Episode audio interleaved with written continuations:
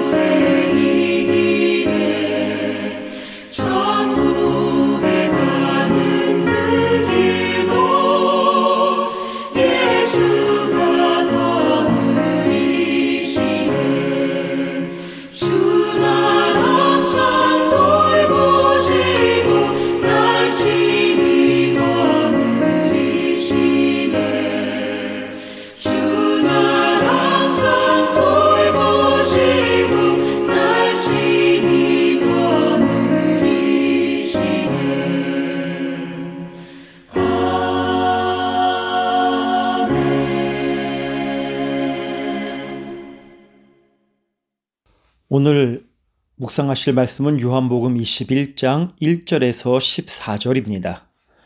그 후에 예수께서 디베리아 호수에서 또 제자들에게 자기를 나타내셨으니 나타내신 일은 이러하니라. 시몬 베드로와 디두모라 하는 도마와 갈릴리 가나 사람 나다나엘과 세베대의 아들들과 또 다른 제자 둘이 함께 있더니 시몬 베드로가 나는 물고기 잡으러 가노라 하니 그들이 우리도 함께 가겠다 하고 나가서 배에 올랐으나 그날 밤에 아무것도 잡지 못하였더니 날이 새어갈 때 예수께서 바닷가에 서셨으나 제자들이 예수이신 줄 알지 못하는지라 예수께서 이르시되 얘들아 너희에게 고기가 있느냐? 대답하되 없나이다 이르시되 그물을 배 오른편에 던지라 그리하면 잡으리라 하시니 이에 던졌더니 물고기가 많아 그물을 둘 수 없더라 예수께서 사랑하시는 그 제자가 베드로에게 이르되 주님이시라 하니 시몬 베드로가 벗고 있다가 주님이라 하는 말을 듣고 겉옷을 두른 후에 바다로 뛰어내리더라. 다른 제자들은 육지에서 거리가 불과 한 50칸쯤 되므로 작은 배를 타고 물고기 든 그물을 끌고 와서 육지에 올라 보니 숯불이 있는데 그 위에 생선이 놓였고 떡도 있더라. 예수께서 이르시되 지금 잡은 생선을 좀 가져오라 하시니 시몬 베드로가 올라가서 그물을 육지에 끌어올리니 가득히 찬 큰 물고기가 백쉰세 마리라 이같이 많으나 그물이 찢어지지 아니하였더라. 예수께서 이르시되 와서 조반을 먹으라 하시니 제자들이 주님이신 줄 아는 고로 당신이 누구냐 감히 묻는 자가 없더라. 예수께서 가셔서 떡을 가져다가 그들에게 주시고 생선도 그와 같이 하시니라. 이것은 예수께서 죽은 자 가운데서 살아나신 후에 세 번째로 제자들에게 나타나신 것이라. 아멘.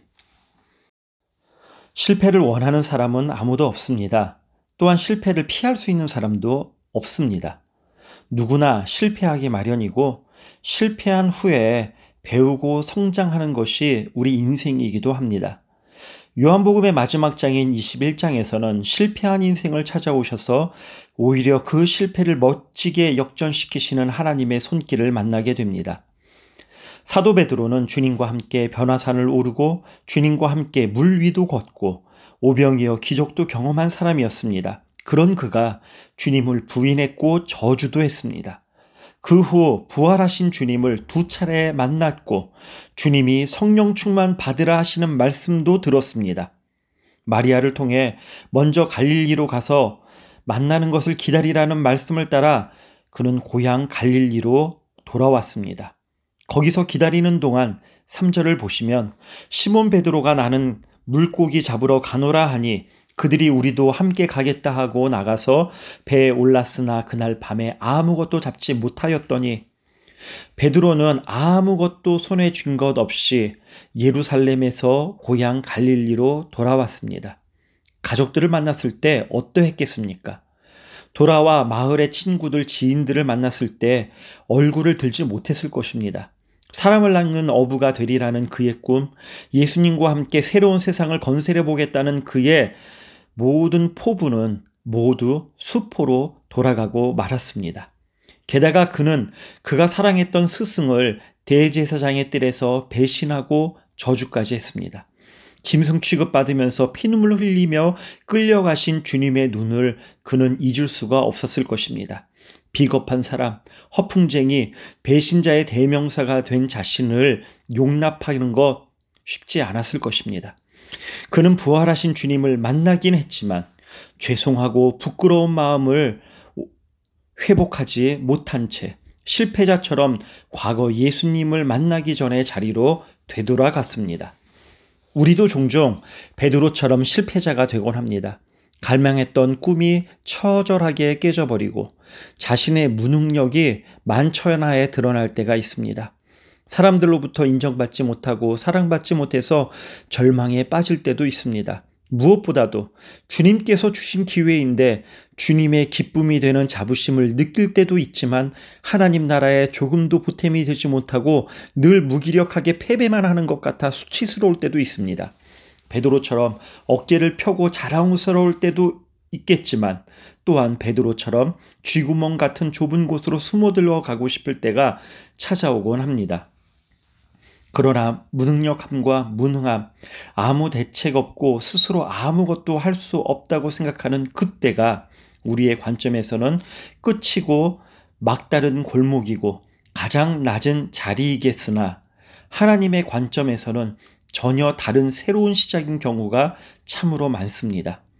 하나님은 실패감이 온 영혼을 짓누르는 바로 그때에 우리를 일으켜 세우시곤 합니다. 그래서 성도인 우리에게는 실패는 결코 실패 그 자체로 끝나는 법이 없습니다. 베드로는 낙향하여 물고기 잡으러 디베리아 호수에 배를 띄웠지만 밤새 한 마리도 잡지 못했습니다. 베드로의 심정이 어땠을까요? 처절하게 홀로 버려진 것 같은 그 시간 그 장소. 그러나 여전히 그를 눈여겨 보시는 분이 계셨습니다. 4절입니다. 날이 새어갈 때 예수께서 바닷가에 서셨으나 제자들이 예수이신 줄 알지 못하는지라. 예수님은 낙심하여 낙향한 베드로를 찾아오셨습니다. 가장 낮은 자가 되었을 때 찾아오셨습니다. 오늘 21장은 매우 치밀하게 세팅된 예수님의 회복 프로그램 같아 보이기도 합니다. 디베리아 호수는 완전히 바닥까지 내려간 베드로를 곧 시작될 성령과 교회의 시대에 큰 일꾼으로 사용하기 위한 주님의 완벽한 상담실이었습니다. 주님께서 세팅해 놓으신 이 호숫가는 베드로가 실패를 극복할 중요한 두 가지 과거와 긴밀하게 연결되어 있었습니다. 첫 번째는 21장은 베드로가 예수님을 처음으로 인격적으로 만나 첫사랑의 순간과 연결되어 있습니다. 베드로는 밤새 물고기를 잡으려다가 허탕치고 돌아왔습니다. 그러나 주님의 말씀을 듣고 순종하여 엄청나게 많은 물고기를 잡았습니다. 이는 베드로가 처음 부르심을 받아 자신의 죄를 고백하고 전능의 하나님을 만나 그분을 따르기로 다짐했던 처음의 그 소명 사건과 똑같습니다. 예수님은 베드로로 하여금 물고기 잡는 인생이 아니라 사랑 남는 어부가 되게 하겠다는 주님의 약속을 다시금 생각나게 하신 것입니다. 두 번째는 21장에 베드로가 예수님을 부인하고 배신한 사건, 즉 첫사랑을 잃어버린 쓰라린 경험과 연결되어 있습니다. 베드로가 바닷가에서 명하신 분이 주님인 줄 알고 배에서 뛰어내려가 보니 예수님께서 숯불을 피워놓고 계셨습니다. 베드로가 대제사장의 뜰에서 예수님을 세 번이나 부인하고 저주한 곳이 바로 숯불 앞이었습니다.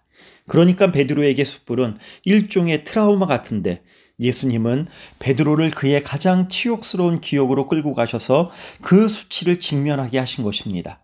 그러나 그것은 베드로를 책망하기 위함이 아니라 거기서 치유와 회복을 일으켜 그에게 더 큰 사명을 맡겨주시기 위함이었습니다. 주님은 숯불 앞에서 배신자 베드로에게 세 번 질문하시고 변함없는 사랑을 보여주셨고 사명을 맡겨주신 것입니다.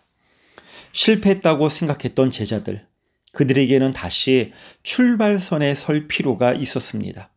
사람 낚는 어부가 되게 하시겠다는 예수님의 약속이 다시 주어져야 했습니다.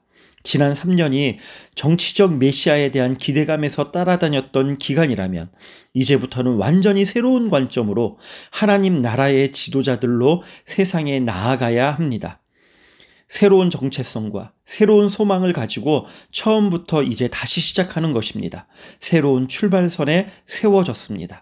새로운 출발을 위해 갈릴리로 다시 부르셨습니다. 유사한 장면을 연출하심으로써 제자들을 다시 처음의 마음가짐으로 돌려놓으셨습니다. 배신자라는 낙인 때문에 평생 실패자로 살았을 수도 있는 베드로는 다시 일어설 수 있게 되었습니다. 잃어버린 첫사랑을 다시 되찾고 잊고, 싶었, 잊고 싶었던 그의 실패도 직면하여 넘어설 수 있게 되었습니다. 왜냐하면 베드로를 찾아오신 주님은 역전의 명감독이시기 때문입니다. 역전의 명수이신 주님은 오합지졸 같은 실패자들을 하나님 나라의 일꾼으로 만드시는데 명장이십니다. 고물상에 쌓여있는 폐품 같은 인생들을 고쳐서라도 사람들을 낚는 업으로 삼으시는 것을 기뻐하시는 분이십니다. 하물며 베드로를 변화시켰던 주님께서 오늘도 우리를 찾아와 다시 첫사랑의 열정을 일으켜 실패를 역전시키실 것이고 암울한 우리의 현실을 새로운 미래로 엮어 가실 줄 믿습니다. 기도하겠습니다. 주님, 꿈은 좌절되고 실패로 인해 모든 걸 포기하고 싶을 때가 우리에게 있습니다. 첫사랑은 식어져 가고 의기소침해지며 어쩔 때는 쓸모없는 존재처럼 여겨져서 무익한 자신의 가슴을 치는 일을 되풀이하는 늪에 빠질 때도 있습니다. 그러나 그럴 때조차 한결같이 찾아와 곁에 계셔주고 다시 기회를 주시며 다시 손을 잡아주시며 더는 절망에 빠지지 않도록 먹여주시는 주님을 바라봅니다. 기력을 회복해 하시는 주님을 우리는 만납니다. 그 부활의 주님의 손잡고 다시 일어나 소명의 자리로 살아가는 오늘 하루가 되도록 우리를 축복하여 주시옵소서. 예수님의 이름으로 기도드렸습니다. 아멘.